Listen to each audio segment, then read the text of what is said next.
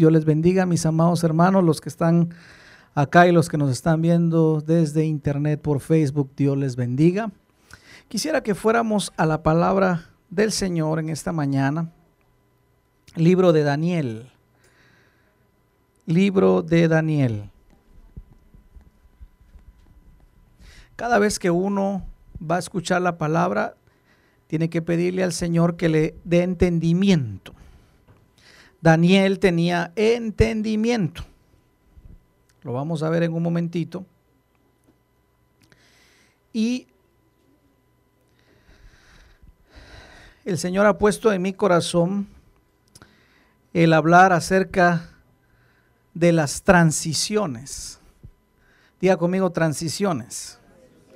Una transición es un cambio que nos lleva a un lugar de progreso, que nos lleva a un lugar de mejoría. ¿Qué es una transición? Es un cambio que nos lleva a un lugar de mejoría. No es una involución. No es eso, no regresamos, sino que avanzamos. ¿Cuántos quieren avanzar? ¿Cuántos quieren avanzar? Y estamos en una época de transición.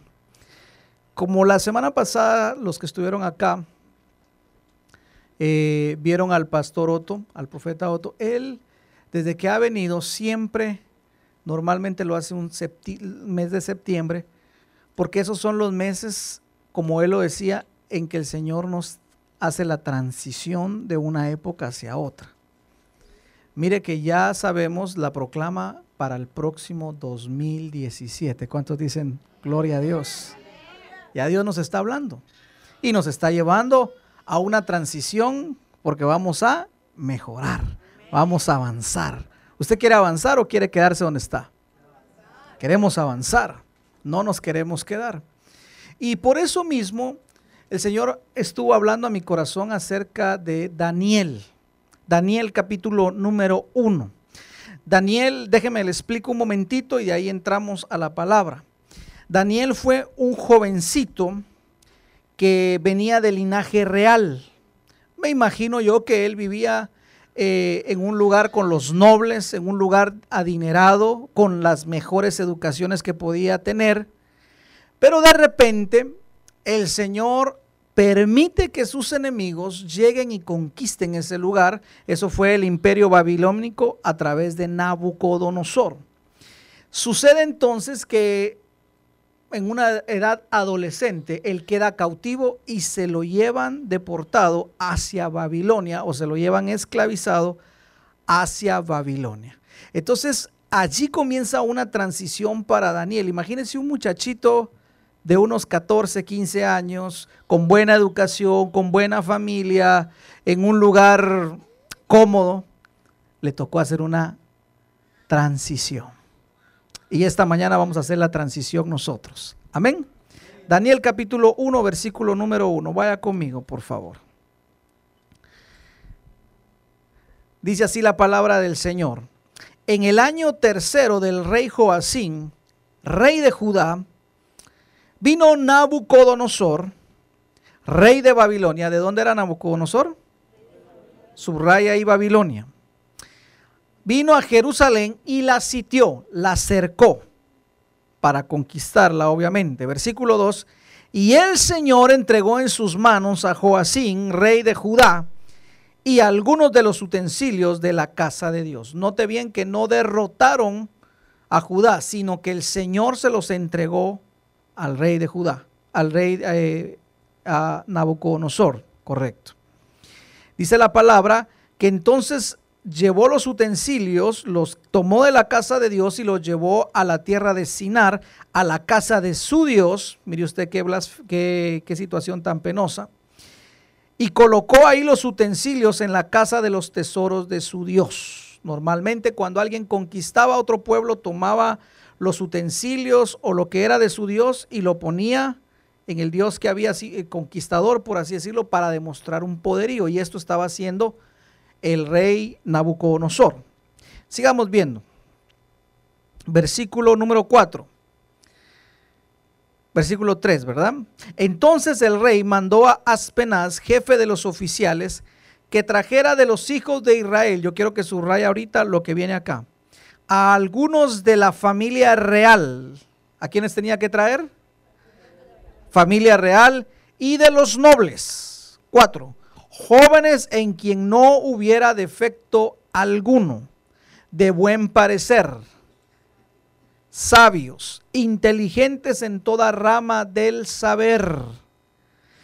Estoy leyendo la versión Las Américas, dotados de entendimiento y habilidad para discernir. Note las características que traían estos muchachos. Entendimiento, habilidad para discernir, sabios, inteligentes y que tuvieran la capacidad para servir. Qué tremendo, mire. En el palacio del rey. Y mandó que les enseñara la escritura y la lengua de los caldeos. Mire qué tremendo esto. Durante 23 años el Señor estuvo mandando profetas al pueblo de Judá diciéndoles, arrepiéntanse, arrepiéntanse, vuélvanse a mí, vuélvanse a mí. Pero en los 23 años que estuvo el profeta Jeremías hablándoles de arrepentimiento, el pueblo de Judá no se volvió, sino que se empeoró. Y esta es una situación que no nos puede pasar a nosotros. Diga conmigo, a mí no me va a pasar eso. Yo no voy a empeorar, diga. Si el Señor habla, nosotros vamos a escuchar y vamos a mejorar, pero no vamos a empeorar. Este es el año de la fructificación, no es el año en que regresamos, ¿verdad que no? Este, este, no es el año en donde nos volvemos peor de lo que éramos antes, no. Este es el año donde nosotros mejoramos, vamos para ser mejores de lo que éramos antes. Por eso es que nosotros no podemos conformarnos a vivir un cristianismo mediocre. ¿Sabe qué es mediocre? Mediocreer sí, este es el año de la fructificación, pero yo la verdad es que yo veo que me estoy poniendo peor. Eso no viene de Dios. ¿Cómo debe ser tu temperamento? ¿Igual, peor o mejor? Mejor. ¿Cómo debe ser tu carácter? ¿Igual, peor o mejor que el año pasado?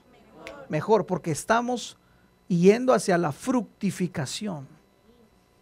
Así que si de repente el enemigo nos dice eh, como que estamos involucionando, no, no, no, no, no, no. Vamos a evolucionar. ¿Dicen amén? Y eso es lo que le pasó a Daniel. Daniel era pilas, era inteligente, estaba en una posición cómoda, pero de repente vino el zarandeo y lo tuvieron que llevar cautivo hacia Babilonia. Ahora, este es un problema grave porque yo no sé si usted sabe lo que Babilonia significa en la palabra, pero hoy lo vamos a ver. Vamos a pedirle al Señor entendimiento porque cuando Él entra ahí, entra a un reino que no conocía y aquí hay un choque de reinos. Diga conmigo, un choque de reinos. El reino de nuestro Señor contra el reino del mundo o el reino de Babilonia. Y entonces, versículo número 5, vamos avanzando entonces. Note usted que lo primero que hace el rey, es decir, nosotros vamos a sacarles del corazón su Dios y los vamos a culturizar y los vamos a amoldar a Babilonia. Es exactamente lo que Satanás quiere hacer con el pueblo de Dios. Quiere que el pueblo de Dios se acomode a las costumbres del mundo. Quiere que nosotros nos amoldemos a las costumbres que tiene este mundo. Quiere que nosotros vengamos y nos saque nuestro Dios y que, nos, que nosotros empecemos a hacer las cosas que hace el mundo. Por eso nosotros tenemos que tener mucho cuidado y discernir para que el mundo no entre en nosotros. Amén. Verso número 5, vayamos, vayamos entonces. Mira lo que dice la palabra. Y el rey les asignó era como un decreto. ¿Quién lo hizo? El rey Nabucodonosor. Les asignó una ración diaria de los manjares del rey y del vino que él bebía. Note usted, yo le hago una pregunta. ¿Cómo, ¿Cómo, come un rey? ¿Cómo es la alimentación de un rey?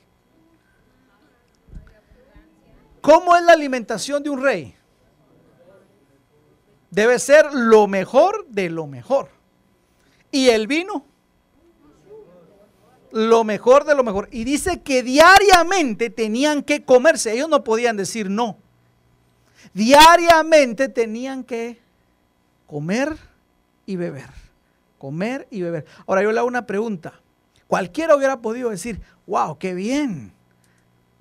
Antes comía frijoles, ahora voy a comer carnita de la buena. Sushi. Antes agüita pura, ahora puro puro vino, ¿verdad?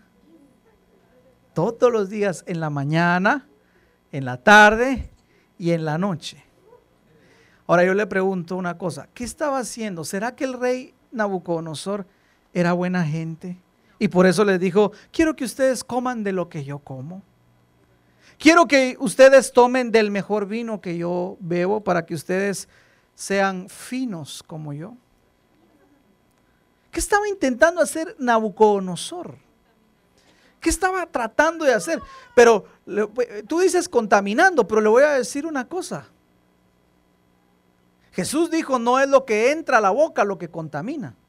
Entonces ellos pudieron haber dicho, pero ¿cómo lo vamos a contaminar con eso?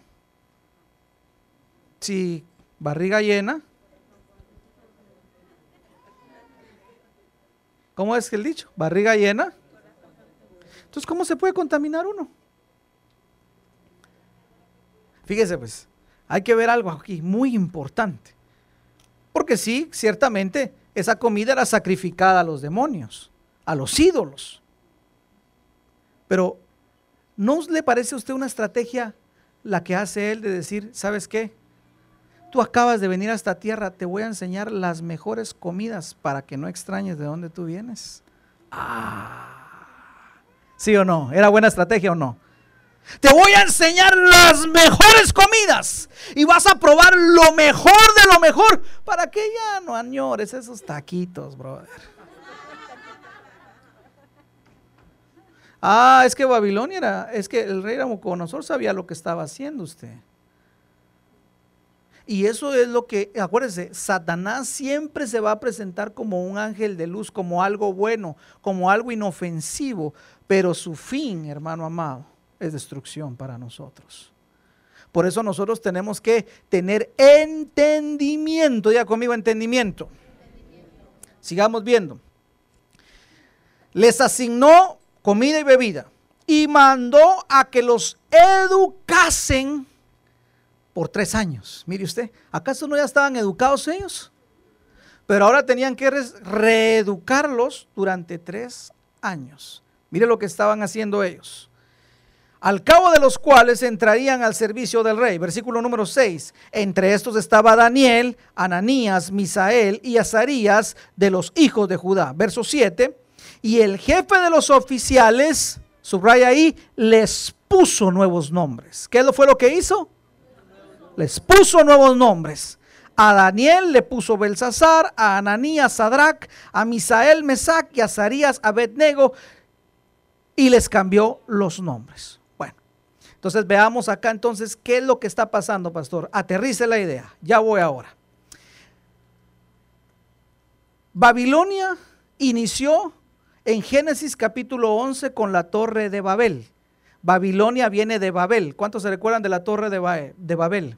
¿Qué era lo que estaban haciendo los de la torre de Babel? ¿Estaban construyendo una torre para qué? ¿Para llegar al cielo nada más? Eso se me suena a cada canción que dice, eh, con una escalera se llega al cielo, ¿no?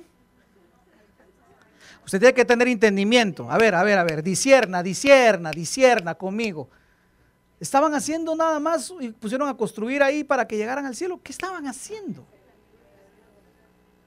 ¿Qué estaban haciendo? ¿Querían ser igual que Dios? ¿Para qué construir Babel? A ver, Génesis capítulo 11, búscalo.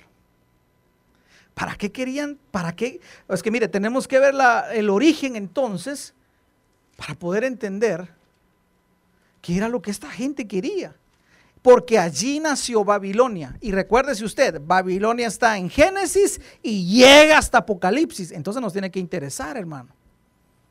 Tenemos que entender qué es lo que está pasando porque es un choque de reinos. Nosotros vivimos en un reino sobrenatural, pero hay un reino natural, mundano, pagano, que choca contra nosotros.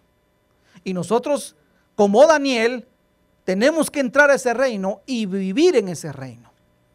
Que dice Génesis capítulo número 11, y dijeron, vamos, edifiquemos una ciudad, una torre cuya cúspide llegue hasta el cielo, y hagámonos un nombre famoso para que no seamos dispersados sobre la faz de la tierra. ¿Sabe qué era lo que esta gente quería hacer? Esta gente lo que estaba buscando era un lugar donde se hiciera un nombre y hubiera adoración. Eso era lo que estaba buscando, adoración. Mm. Es, ese deseo siempre ha estado usted en el hombre. Llegar al cielo y que empiece a revelarse lo que hay en el más allá. Mire, por eso están haciendo ese famoso CERN, el centro de investigaciones, el que está en Australia. ¿Usted lo ha visto? Que realmente lo que es es un portal para otras dimensiones. Y usted y yo sabemos que eso es algo totalmente diabólico, que va a llamar cualquier cantidad de demonios. Sin embargo, el hombre lo que quiere es llegar a entrar a lo sobrenatural, por así decirlo, pero por sus propios medios. Ah, es que ellos lo saben, hermano. Pero nosotros sabemos que el hombre no puede lograr eso si no es con la ayuda de Dios. ¿Verdad que sí? Pero de allí nace entonces Babilonia, de Babel. ¿Qué significa Babel? ¿Qué significa Babilonia? Anote ahí, significa mezclas, confusión. ¿Qué significa Babel? Significa mezclar, significa confusión. Por eso es que cuando la torre de Babel estaba siendo edificada, el Señor dijo, vamos a confundirlos, vamos a mezclar esas lenguas para que se confundan y ya no puedan seguir la obra. Entonces el espíritu de Babilonia quiere entrar sobre los hijos del Señor y Daniel nos da un excelente ejemplo de que aunque nosotros vivimos en un reino mundano, nos podemos mover en un reino sobrenatural. ¿Cuántos dicen amén? Vivimos en un reino mundano, claro que sí, con leyes que son mundanas pero nosotros podemos vivir en lo sobrenatural de Dios. ¿Verdad que sí? Y, estos no, es, y esta nueva época a la que estamos entrando, hermano, va a ser de mucha sobrenaturalidad de parte de Dios. ¿Usted lo cree? Entonces tenemos que aprender a movernos en ese reino. Amén. Entonces, lo primero que yo veo aquí es que lo que ellos hacían a través de la comida y la bebida es que ellos lo querían culturil, cultu, ¿cómo se diría? Culturizar. Eso es exactamente. Porque te voy a decir una cosa, el vino de Babilonia, lo que, lo que ellos querían hacer es que estos muchachos se mantuvieran ebrios, que estos muchachos se mantuvieran en un desfase alimenticio y que básicamente empezaran los excesos en su vida. ¿Sí me estoy dando a entender? Ellos venían de estar equilibrados, de ser jovencitos equilibrados. Ahora con Babilonia se, las, se abrían las puertas para los excesos. Necesita vino, tome vino todo el día. Quiere comer, pásesela comiendo todo el día con los mejores manjares que pueda tener. Diga conmigo excesos. Nosotros como cristianos no podemos tener excesos, hermano. ¿Por qué no? Porque el Señor nos estableció límites. ¿Se recuerda en Génesis cuando el Señor le dijo, vamos a hacer el cielo, la tierra y todo? El Señor le dijo al mar, hasta aquí vas a llegar. ¿Estableció límites o no? Le dijo a Adán y Eva, de todo árbol pueden comer, excepto, ¿cómo le dijo? De todo pueden comer, pero de este, mire qué tremendo Dios, le dijo que pudiera comer de todos, solo de uno le dijo que no del árbol del bien y todo lo demás. O sea, Dios establece límites porque los excesos son malos. Y, Nabucodonosor sabía que a través de... Y es que a quién no le gusta comer, hermano. Pregúntale a su hermano si le gusta comer. ¿A ti te gusta comer, dígale? ¿Te gusta comer, no? ¿Te gusta comer o no te gusta comer? ¿Te fascina? ¿A quién no, ah, hermano? Ahora pregúntele lo siguiente, ¿te gusta comer rico? Pregúntele. ¿A quién no? Ah? Ah, entonces, hermano, mire, mire, mire cómo sutilmente estaba entrando Nabucodonosor. Tremendo. Tremendo.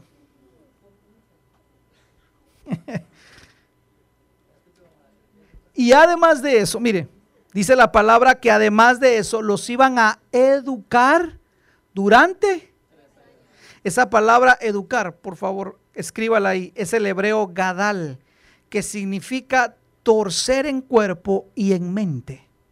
Uy, uy, uy. Mire lo que significa. Es la palabra gadal que significa torcer en cuerpo y en mente. Significa condición de orgullo, de soberbia, de engrandecimiento, de exaltación. Mire lo que significa educar, esa palabra gadal en hebreo. Lo que Nabucodonosor quería era torcer a, estos muchachos en su pensamiento cambiarles todo lo que ellos habían aprendido para que ahora ellos se engrandecieran. ¿Cuántos se recuerdan de, de, Nabucodonosor cuando el Señor mandó un ángel y le dijo, da gloria a Dios y él pasó un año y no se arrepintió? ¿Se recuerda? Orgullo, soberbia. Por eso es que nosotros como pueblo de Dios no podemos ser orgullosos.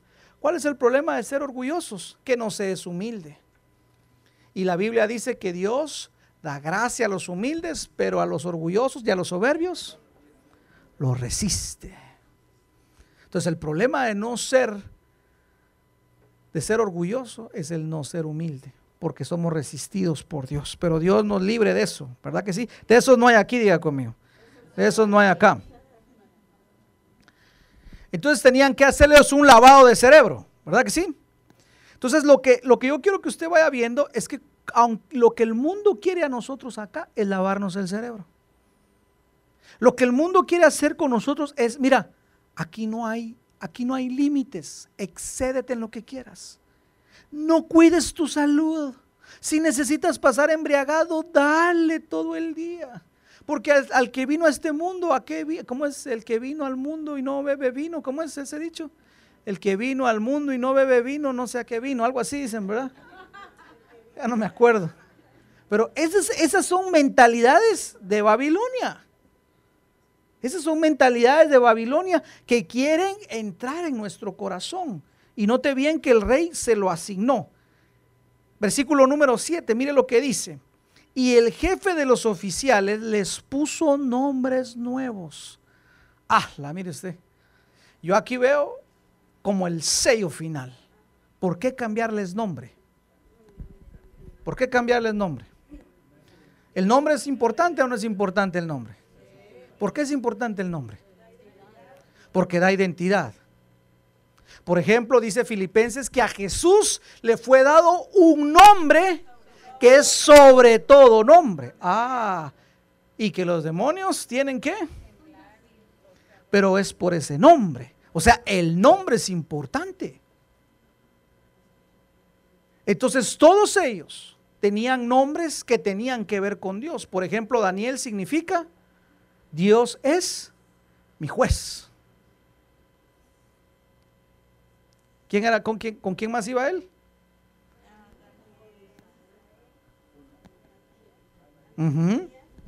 Ananías, anote ahí.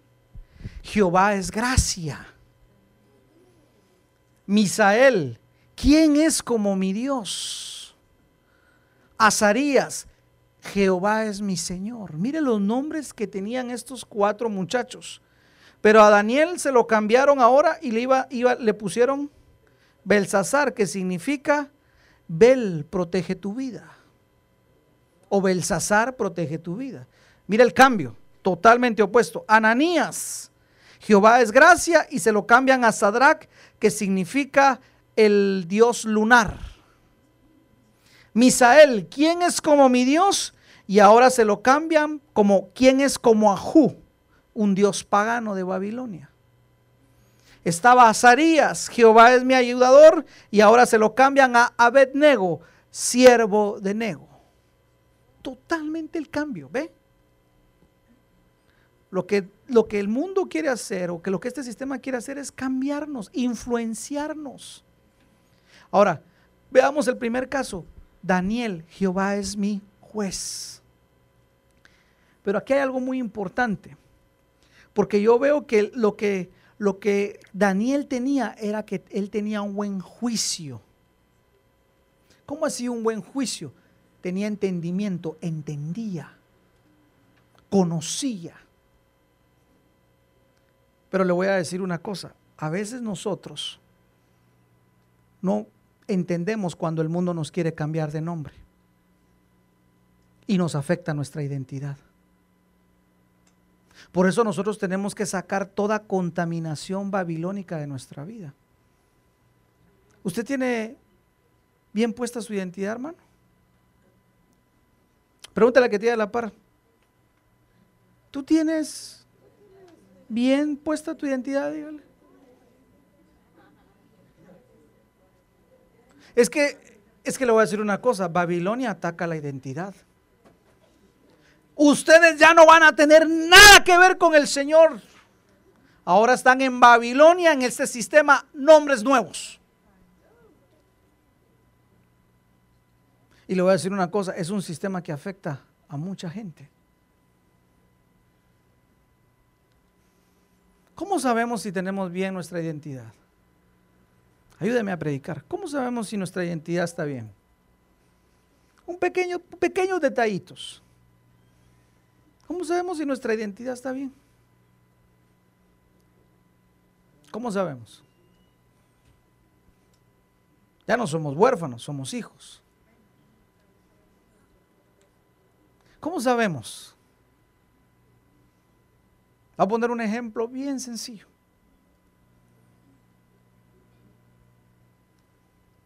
que puede hacer que Babilonia haya entrado a nuestra vida. De repente estás adorando y de repente quieres levantar tu mano, abres tus ojos y dices, ¡Ah! ¡ay, me está viendo el fulano! ¿Qué va a decir? De repente quieres adorar y te das cuenta que fulano no está hablando, no está adorando. Ay, no, no están adorando, entonces yo me quedo callado. Mm. ¿Sabes cómo puedes saber si tu identidad está babilonizada? Porque te preocupa el que dirán. Ay, es que qué van a decir, hombre, no, yo mejor no me, yo mejor ni me pongo así porque, ay, no, no, no, no, no. Es para que se despierte. El qué dirán.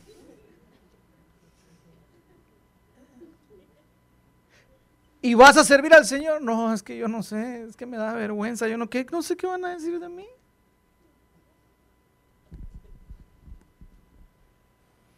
¿Y por qué no te vistes elegante para el Señor? No, es que imagínense qué van a decir mis amigos. Ahí va el pastor. Ay, no, yo no quiero que digan eso de mí y vas a danzar como están danzando ahí viendo. Ay, no, qué vergüenza que me vean a mí danzar y moverme. Ay, no, ¿qué dirá la gente? No, no, no. Dios guarde, así mejor. Ah, hermano, ya te pusieron nombre los de Babilonia. Cuando uno tiene la identidad bien puesta, es como David. David danzaba y no le importaba. Estaba a las vueltas ahí, ¡uh! ¡Aleluya! ¡Gloria a Dios! Y el de David no le importaba. Él sabía quién era. David adoraba enfrente de quien tenía que adorar y no le importaba. Y cuando lo criticaron, ¿qué fue lo que dijo? Yo lo hice para el Señor. No seas metiche, anda a poner tus ojos en otra persona. Y si para ti yo soy un corriente, pues me voy a volver más corriente. Y si para ti soy un 110, ahora me vuelvo un 220, pero voy a seguir adorando al Señor. ¿Cuántos dicen amén? Denle un aplauso al Señor. Hay que tener la identidad bien puesta. Bien puesta. Nosotros ya no nos movemos por qué va a decir la gente. No. Por eso es que dice la palabra del Señor en Apocalipsis que cuando lleguemos allá, el Señor nos va a dar un nombre nuevo lo que una honra que el Señor nos va a dar de lo que Dios, de lo que fuimos acá y cómo el Señor nos ve, maravilloso, hermano. Pero tenemos que empezar a ensayar ya, porque yo te voy a decir una cosa, estos cuatro muchachos, a pesar de que llegan y les dicen, ya no se van a llamar como se llaman, ahora van a comer lo que se come acá. Y van a recibir la instrucción, la literatura, la cultura, la educación babilónica. Estos cuatro muchachos, hermano, se pusieron bien los pantalones. Y mire lo que dice el versículo número 8. Mire lo que dice Daniel, Daniel 1.8. Y Daniel propuso en su corazón no contaminarse. Ah, es que, hermano, hay que proponer en el corazón. Para caminar en lo sobrenatural, hay que proponerse en el corazón hacer las cosas correctas. Daniel se propuso en su corazón no contaminarse. Ahora mire, a mí me llama la atención, hombre. Como estos cuatro adolescentes ya sin papá, ya sin mamá, llegando de esclavos, 15, 16 años, tal vez algunos secándose las lágrimas, ya no voy a ver a mi mamá, ya no voy a ver a mi papá, ni mi familia. Los, los, maestros que tenían, porque eran muchachos educados, ya no los tenían tampoco. La casa con las comodidades, viviendo tranquilo, ya no lo iban a tener como era. Aquel ambiente lleno de Dios ya no estaba. Ahora había un demonio por acá, una situación por allá, idolátrica, otra cosa, lleno de demonios, lleno de ídolos.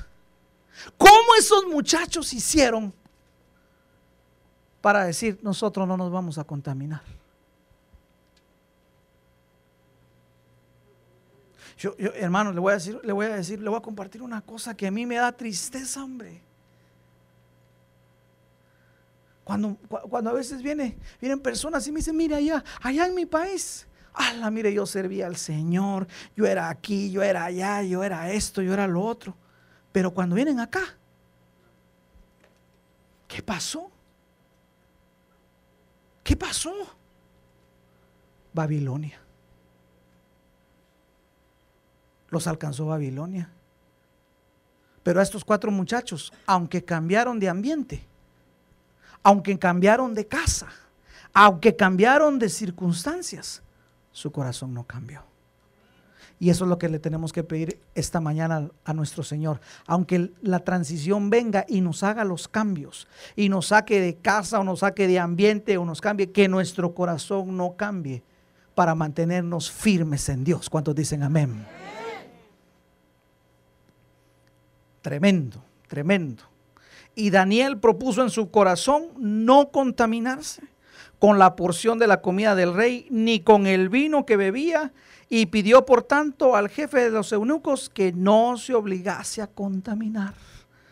¿Sabe, cómo escribe eh, la palabra el vino de Babilonia? Apocalipsis 14, 8. Esto era lo que había en Babilonia. Esto era el, excedente babilónico del cual nosotros tenemos que resistir, huir, hermano. Mire lo que dice el Apocalipsis 14, 8. Y le siguió otro ángel, el segundo, diciendo, cayó, cayó. ¿Quién cayó? ¿La pequeña? Ah, note bien cómo la palabra lo escribe, la gran Babilonia la que ha hecho beber a todas las naciones del vino de la pasión de su inmoralidad. ¿Sabe qué abundaba en Babilonia? La depravación sexual, hermano.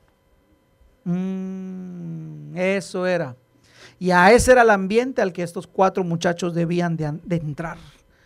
Otra versión dice, ha bebido del vino de su adulterio. Otra versión que me llamó la atención dice, Babilonia, la prostituta que servía su vino capcioso a las naciones y, y los emborrachaba con su desatada prostitución. Otra versión también dice la que emborrachaba al mundo entero con el vino de su desenfrenada lujuria. Terrible. Babilonia es terrible, hermano. Y por eso es que hay un choque de reinos. Pero la Biblia dice en Efesios capítulo 5, verso 18, vaya conmigo. Efesios 5, 18.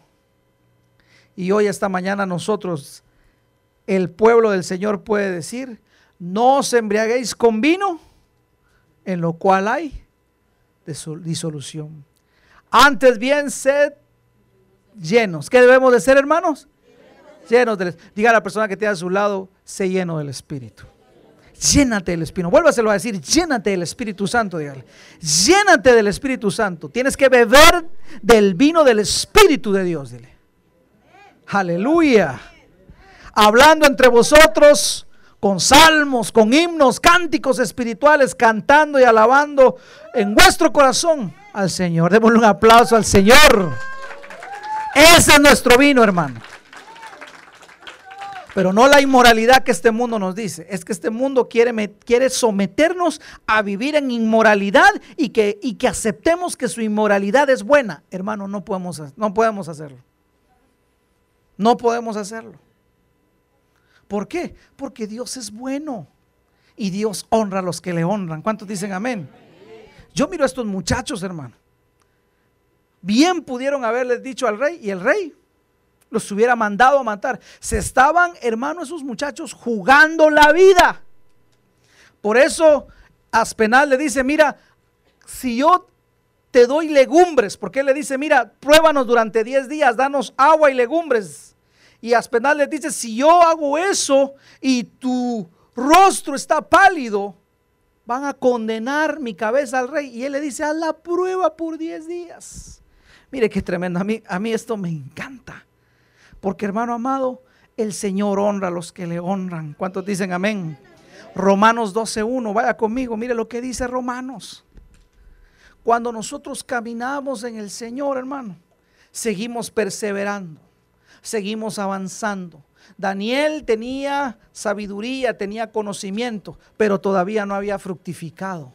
Pero esa prueba lo llevó a fructificar. Pero esa transición lo llevó a, fructificar. Ya lo vamos a ver más adelante. Pero mire lo que dice Romanos 12.1, versión Las Américas. Por tanto, por consiguiente, hermanos, os ruego por las misericordias de Dios que presentéis vuestros cuerpos como Ah, ahí nos habla del cuerpo. Tenemos, diga, diga a la persona que tiene a su lado, tienes que cuidar tu salud. Eres templo del Espíritu Santo, dígale. Somos templo del Espíritu Santo. ¿Cómo tenemos que presentar nuestros cuerpos? En sacrificio vivo, santo, sin excesos, hermano.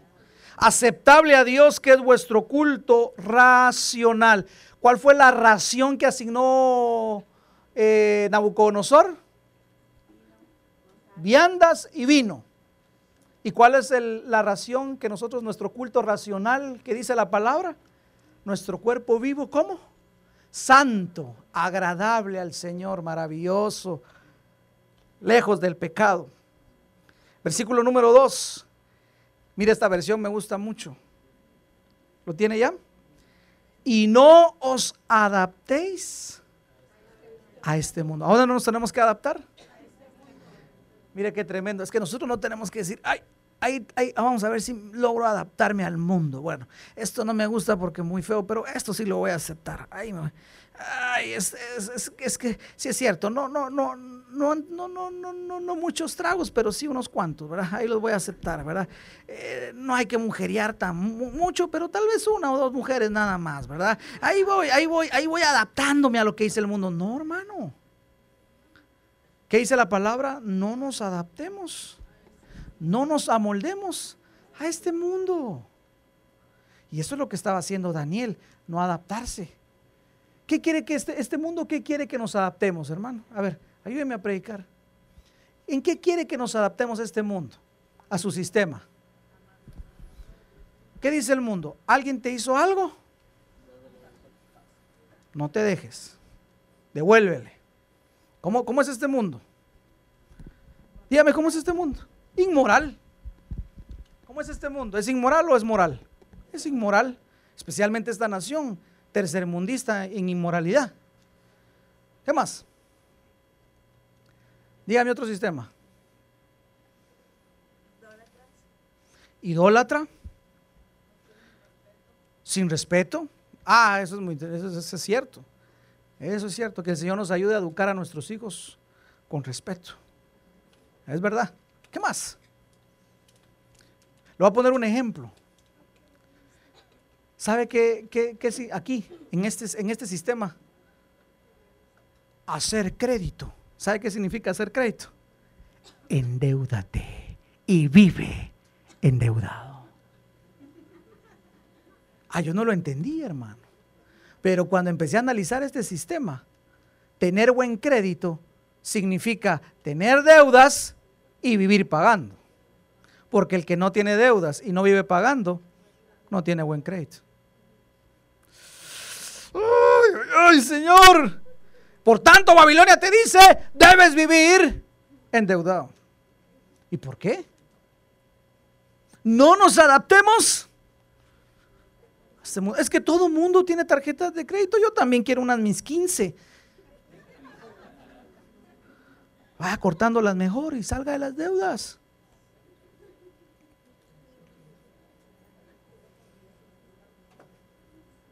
¿O no? Mejor comprar, mejor comprar al contado, ¿no? Y eso que, esta no es una, no es una clase de, motivación financiera la que le estoy dando, hermano. Pero es mejor así, hermano.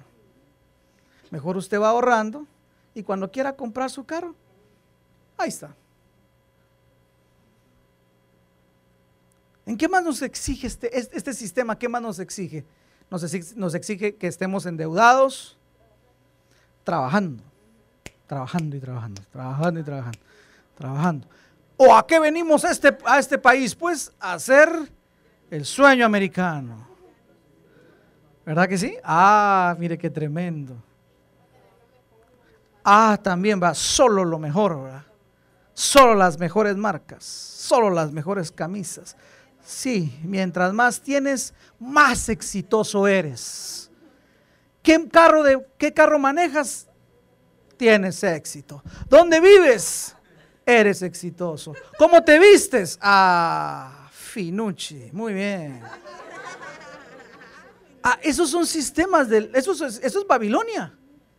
Eso es Babilonia. Por eso es que cuando tú tienes tu identidad bien puesta, tú no necesitas demostrarle a nadie quién tú eres. No necesitas vestirte con las mejores ropas, aunque si quieres hacerlo, hazlo. Pero no lo necesitas para demostrar y decir, no, yo sí soy una persona High Life. No, escucha lo que le voy a decir. Si usted puede hacerlo, hágalo, gloria a Dios. Pero te voy a decir una cosa, que no sea eso lo que maneje tu vida. El apóstol Pablo decía, yo sé vivir teniendo bastante billete y sé también vivir con fichitas. Pero en todo y por todo he sido enseñado. Todo lo puedo en Cristo que me fortalece. O sea, quiere decir que nos va a venir a la abundancia, pero también nos va a venir la escasez. Pero eso no nos va a hacer cambiar. Vamos a seguir adorando a nuestro Dios, porque Él es el Rey de Reyes y Señor de Señores. Démosle un aplauso al Señor. Aleluya. Por eso no nos debemos adaptar. Día conmigo, yo no me voy a adaptar a este mundo. No nos adaptemos a este mundo. Versículo 2 sino transformados mediante la, la renovación de dónde? Ah, es que estos pensamientos hay que sacar la, hay que sacar a la vieja, hermano. Ya conmigo tengo que sacar a la vieja, diga conmigo. La vieja mentalidad. No puedo seguir más con esa vieja mentalidad. Ya se estaba riendo, ya, se, ya le estoy diciendo que saque a la vieja mentalidad, hombre.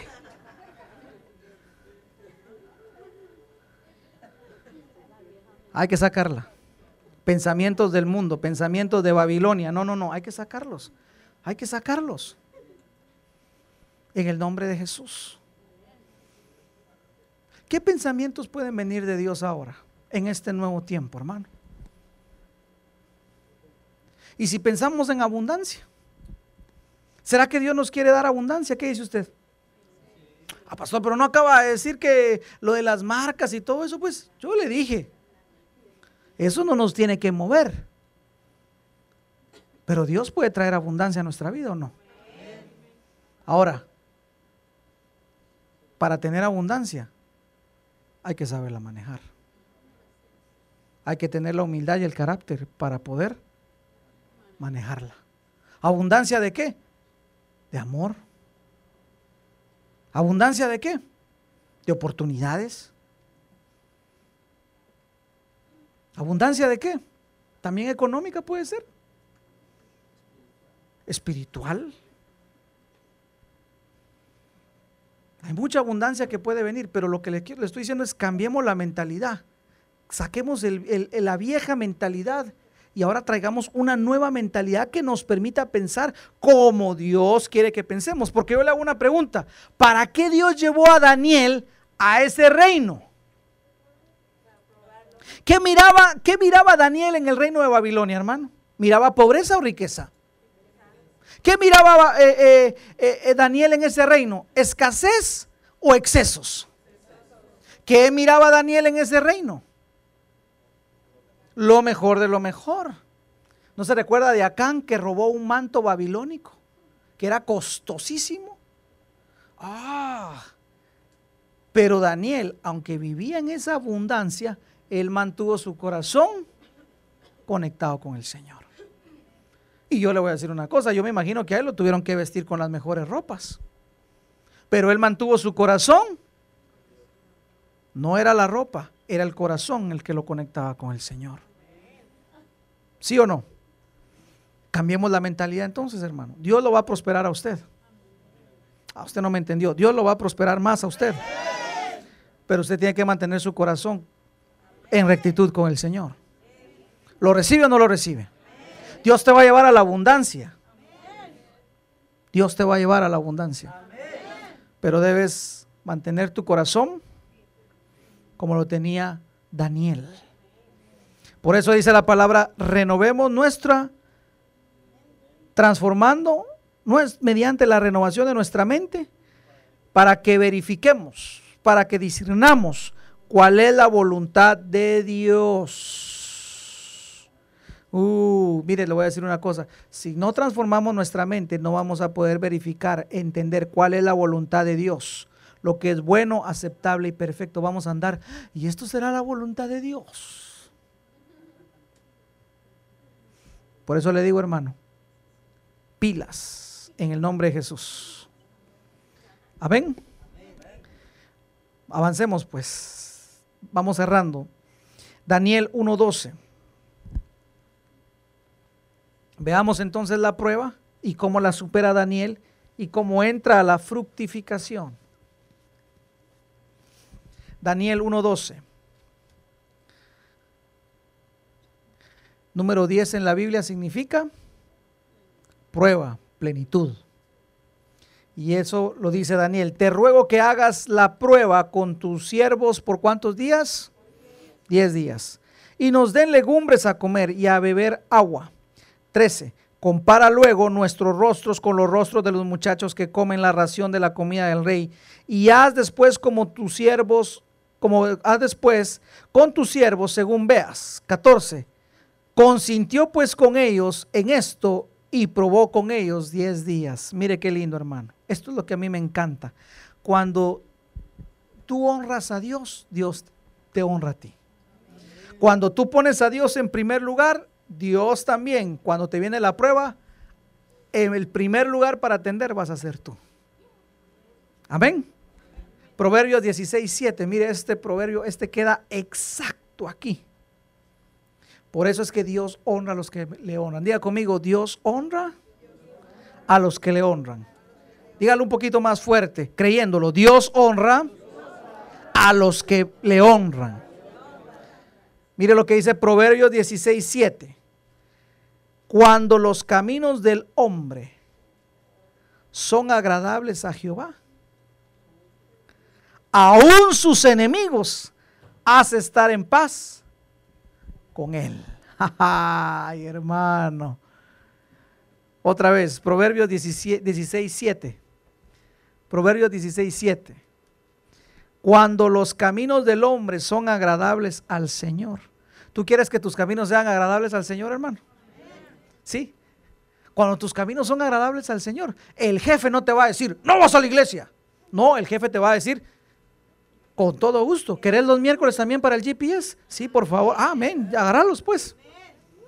Cuando los caminos del hombre son agradables al Señor, aún sus enemigos, ¿qué dice? Mira, no voy a llegar el domingo porque tengo que ir a orar al Señor. no te preocupes, voy a contratar a alguien más, pero tu trabajo aquí está fijo. Mm, ¿Usted lo cree, hermano?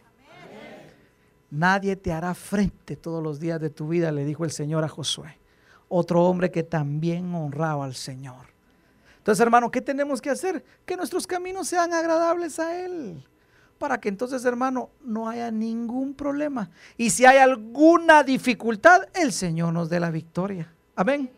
¿Qué fue lo que hizo entonces Daniel en ese reino? Daniel estaba en el reino babilónico, ¿verdad? Pero ¿qué fue lo que hizo Daniel entonces? Mateo 6:33.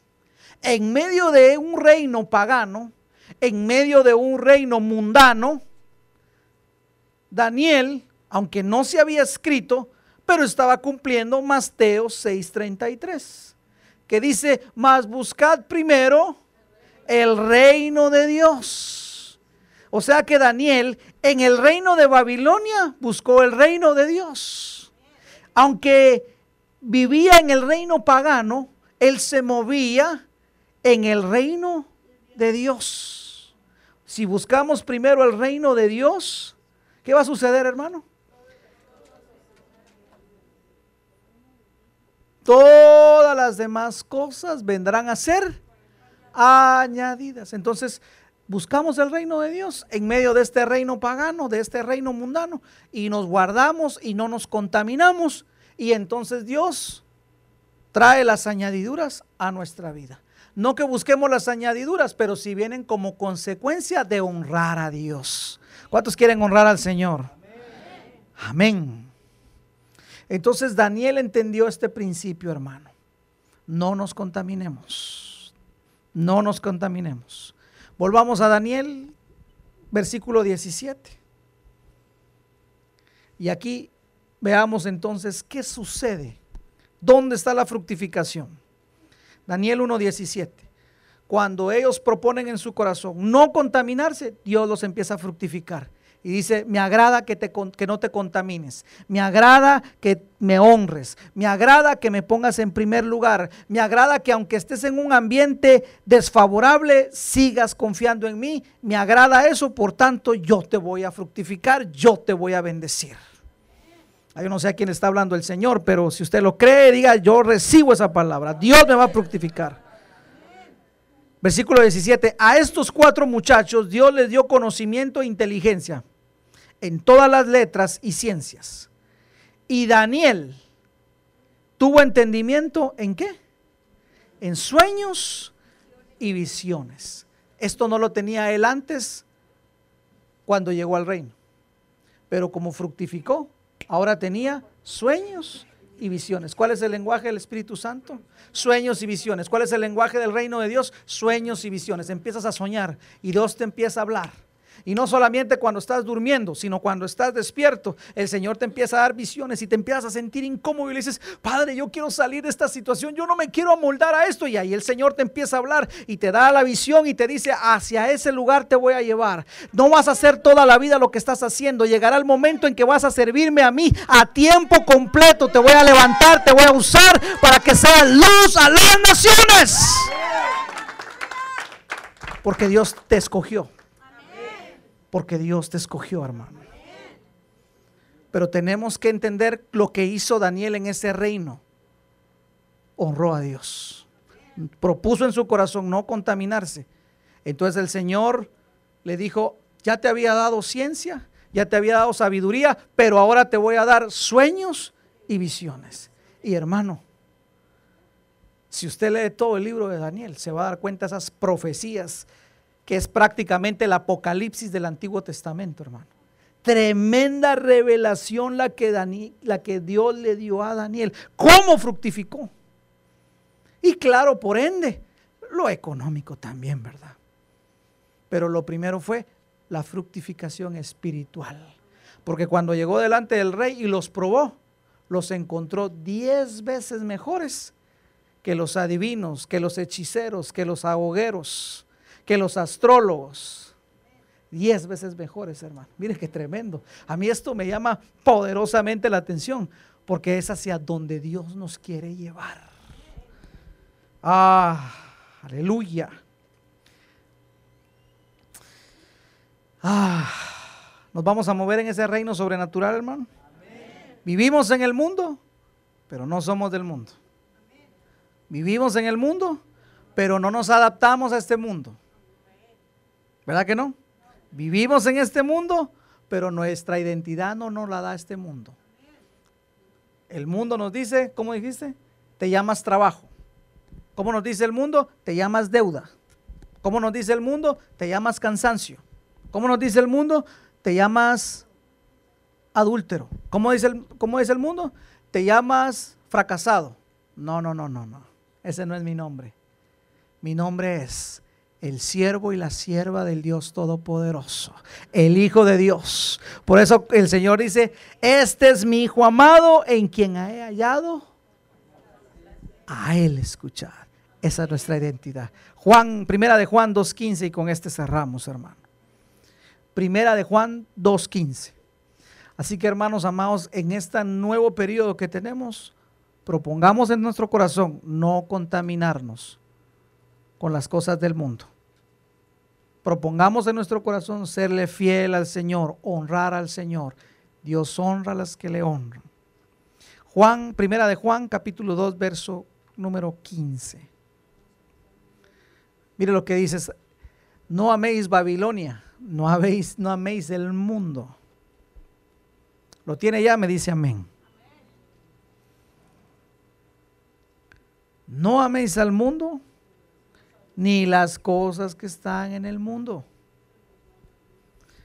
Si alguno ama al mundo, el amor del Padre, ah, esto sí es una tragedia, hermano.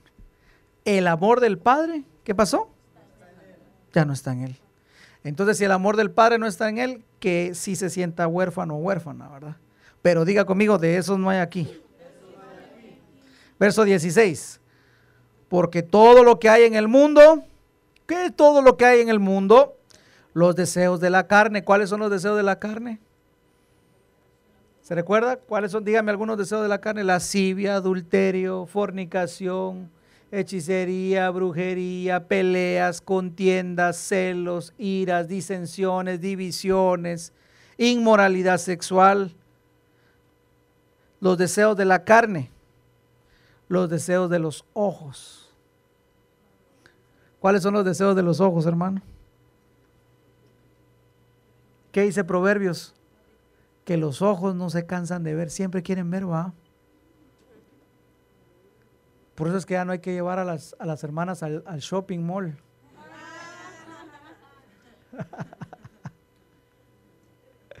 no se sacian esos ojos de ver, va.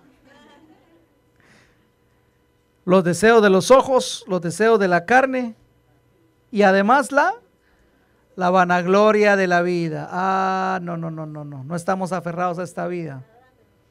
Un día partiremos con nuestro Señor. Mire lo que dice, todas estas tres cosas no provienen del Padre, sino vienen del mundo.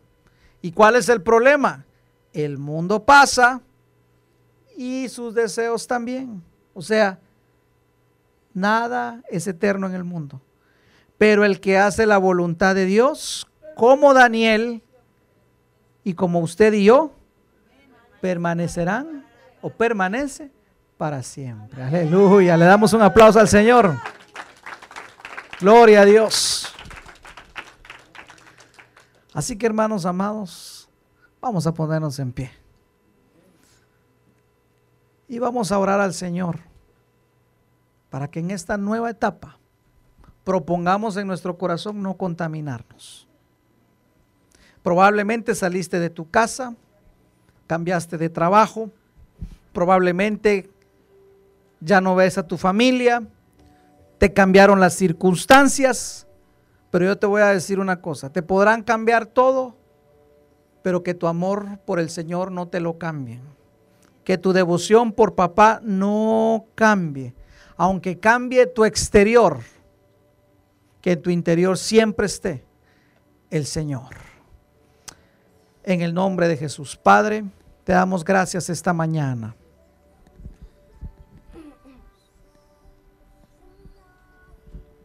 Gracias por estar con nosotros. Señor, entendemos que al igual que Daniel, nos ha tocado estar en el reino de Babilonia, en el mundo, Señor. Y sabemos que el mundo nos quiere cambiar nuestro nombre y ponernos otra identidad. Pero hoy en el nombre de Jesús no nos contaminamos con Babilonia, Señor. En este momento transformamos nuestra mente. Y si tú habías estado teniendo estas situaciones, estas luchas de identidad, este es el momento para que le digas al Señor, Señor, yo ya no quiero más tener esa situación, ese Babilonia en mi vida, no más. En el nombre de Jesús yo renuncio al que dirán, Señor. Porque soy tu hijo, soy tu hija renuncio al que dirán, no más, no voy a vivir por lo que otros digan, voy a vivir por lo que tú digas, Señor, en el nombre de Jesús. Voy a vivir por la convicción que tenga en mi corazón y no por lo que otros digan, en el nombre de Jesús, en el nombre de Jesús. Así es. Y brosto quiere kendere masoto kendere masoto. Y Brahma setere baque kendere mashotoro kendere maserekenda. En el nombre de Jesús. En el nombre de Jesús. Y broma setere kendere mashotoro kendere mashotoro Lo que Dios habló de ti eres que eres es que tú eres real sacerdocio. Linaje escogido. Nación santa, pueblo adquirido por Dios. Eso es lo que tú eres, pueblo de Dios. No aceptes menos de eso en el nombre de Jesús. No aceptes menos de eso en el nombre de Jesús. En el nombre de Jesús. Tu identidad no viene de un hombre o de una mujer. Tu identidad viene del Señor Dios Todopoderoso, del Padre de las Luces, en el cual no hay sombra de variación. En el nombre de Jesús. Que venga un rompimiento esta mañana a nuestra vida, en el nombre de Jesús. Que venga un rompimiento a tu vida esta mañana, en el nombre de Jesús, mi hermano. En el nombre de Jesús. Saca Babilonia en el nombre de Jesús de tu corazón. Saca Babilonia en el nombre de Jesús. Toda, toda situación babilónica que te quiera cambiar, que te quiera transformar tu mentalidad, que te quiera asignar deberes, raciones en el nombre de Jesús se van en esta mañana de nuestra mente y de nuestro corazón en el nombre de Jesús. Porque vamos para cosas mayores en el nombre de Jesús. Porque vamos para cosas mayores en el nombre de Jesús. Porque Dios nos va a llevar a cosas mayores porque su palabra está escrita que Él nos lleva de gloria en gloria, de triunfo en triunfo y de victoria en victoria. En el nombre de Jesús no recibas menos de eso en el nombre de Jesús. Y en el nombre de Jesús. En el nombre de Jesús. Padre, yo te suplico por cada uno de mis hermanos esta mañana acá. En el nombre de Jesús. Te suplico que esta palabra quede centrada en sus corazones. No contaminarse, no contaminarse. En el nombre de Jesús. Pon tu mano sobre tu corazón. Y di, Señor, yo no me voy a contaminar. Yo no me voy a contaminar. Empieza a discernir si habían pensamientos que te tenían contaminado el corazón.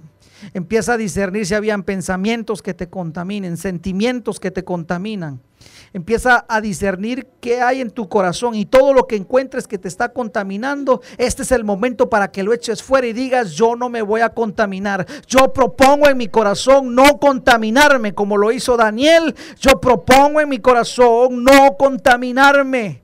Yo propongo en mi corazón no contaminarme en el nombre de Jesús, ni con palabras, ni con pensamientos, ni con sentimientos, en el nombre de Jesús. Toda envidia que te había contaminado el corazón, ese es el momento para que renuncies y saques, sacas de tu corazón eso, todo lo que te había contaminado en el nombre de Jesús. Envidias, comparaciones, críticas, habladurías, tristezas, murmuraciones. Yo no sé lo que, lo que te haya contaminado en el nombre de Jesús. Propón esta mañana decir, yo no voy a dejar que mi corazón me lo contaminen. Yo propongo en mi corazón no contaminarme, no contaminarme en el nombre de Jesús.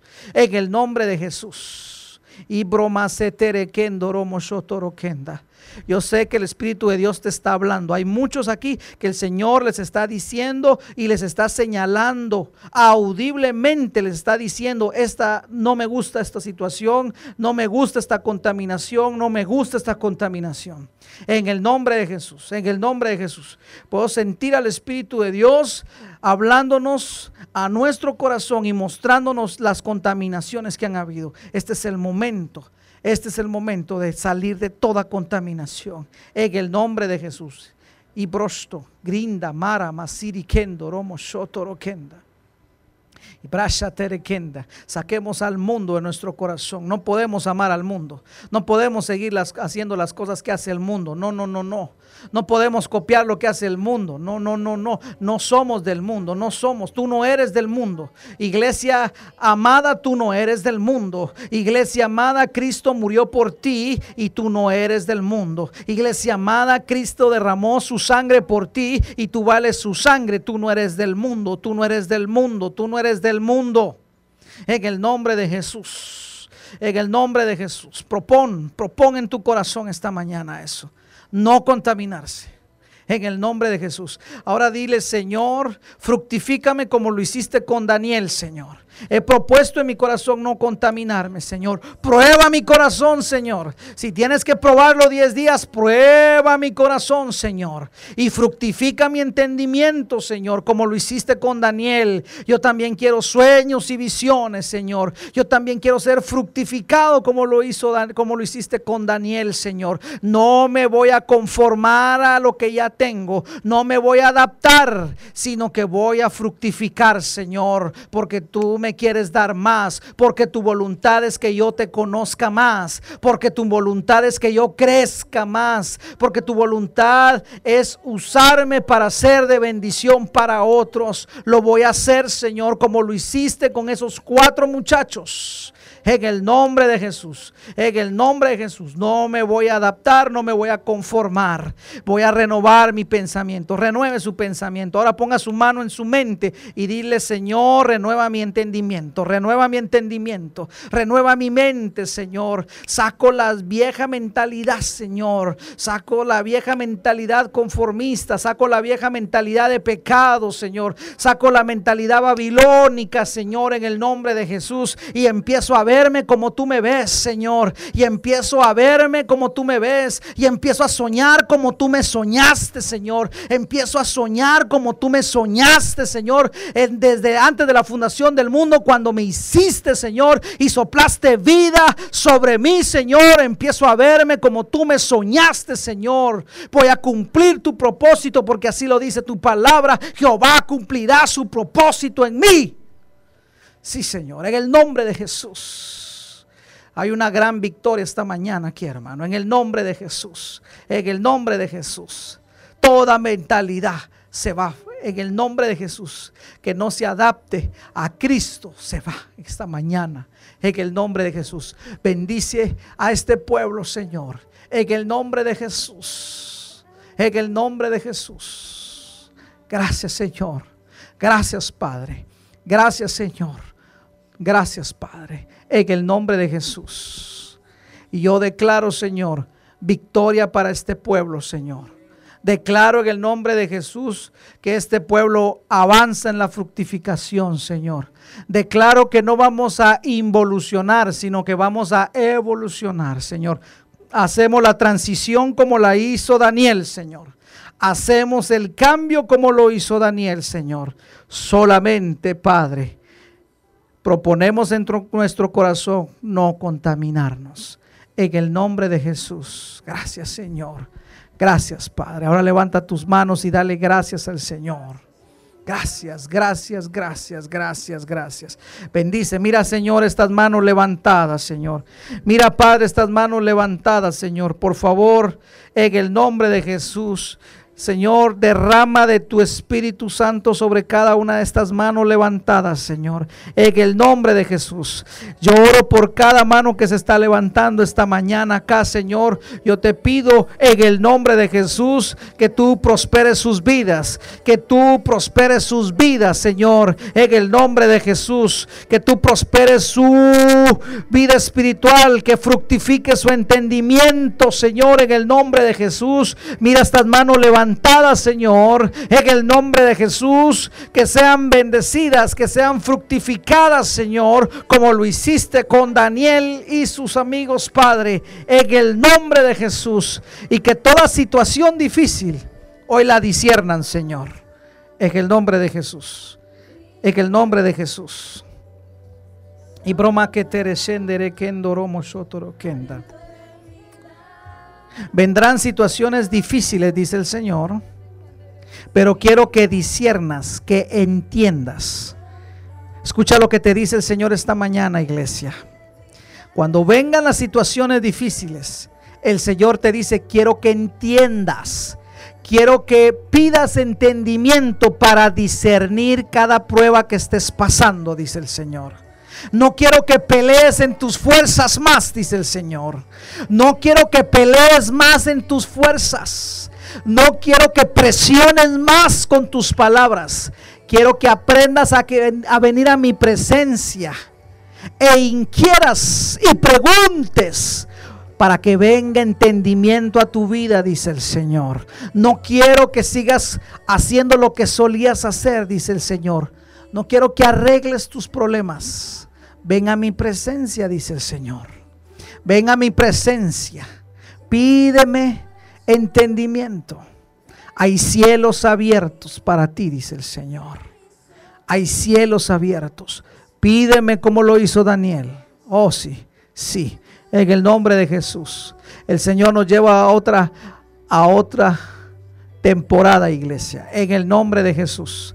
Te vas a convertir en una persona que vas a ir pasando cada adversidad y la vas a ir saltando y la vas a ir saltando y la vas a ir saltando porque vas a poder ver, vas a poder entender y vas a saber cómo, cuándo y dónde poder hacerlo. Oh sí. Ya no vas a ser una persona que los problemas te van a deprimir. No, no, no, no, no, no. Ya no vas a ser una persona que los problemas te van a entristecer.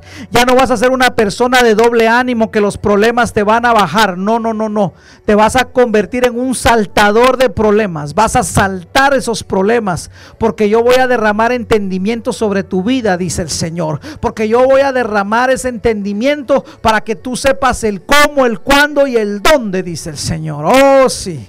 Sí, sí, sí. Te llevo a una nueva temporada. Te llevo a una época diferente, dice el Señor. Te vas a volver más madura, dice el Señor. No vas a seguir llorando como llora un niño, dice el Señor, para hacer berrinche. No más, dice el Señor. Te voy a llevar a que entiendas, dice el Señor. Te voy a llevar a un, a un nivel de entendimiento donde te voy a fructificar. Porque voy a poner una luz acá para que todos la puedan ver. Oh, sí, sí, sí, sí, sí.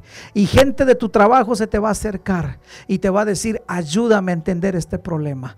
Gente que no conocías, escucha lo que te dice el Señor, gente que no conocías, gente que no te hablaba, se te va a acercar y te va a preguntar y te va a decir. Y tú vas a responder con la inteligencia de lo alto que yo te he dado, dice el Señor. Oh, sí, gloria a Dios. Veo a algunos de ustedes en sus trabajos, contestando enigmas, sí. Veo algunos de, sus, eh, de ustedes en sus trabajos, resolviendo problemas, ayudando mucha gente. Y los que ya están en ese nivel, escuchen bien, van a ir a más todavía. Porque al que se le dio, se le limpia para darle más y más y más y más. Oh, sí. Sí, en el nombre de Jesús. Sí. Mm, sí. Aquí está el Espíritu de Dios, mis hermanos. Aquí está el Espíritu de Dios. Está trabajando en cada uno de nosotros. Sí. No vamos a ser los mismos. Sí. Yo te pido que no te quedes, mi hermano, mi hermana. En el nombre de Jesús. Avanza, avanza, avanza, avanza. Siento la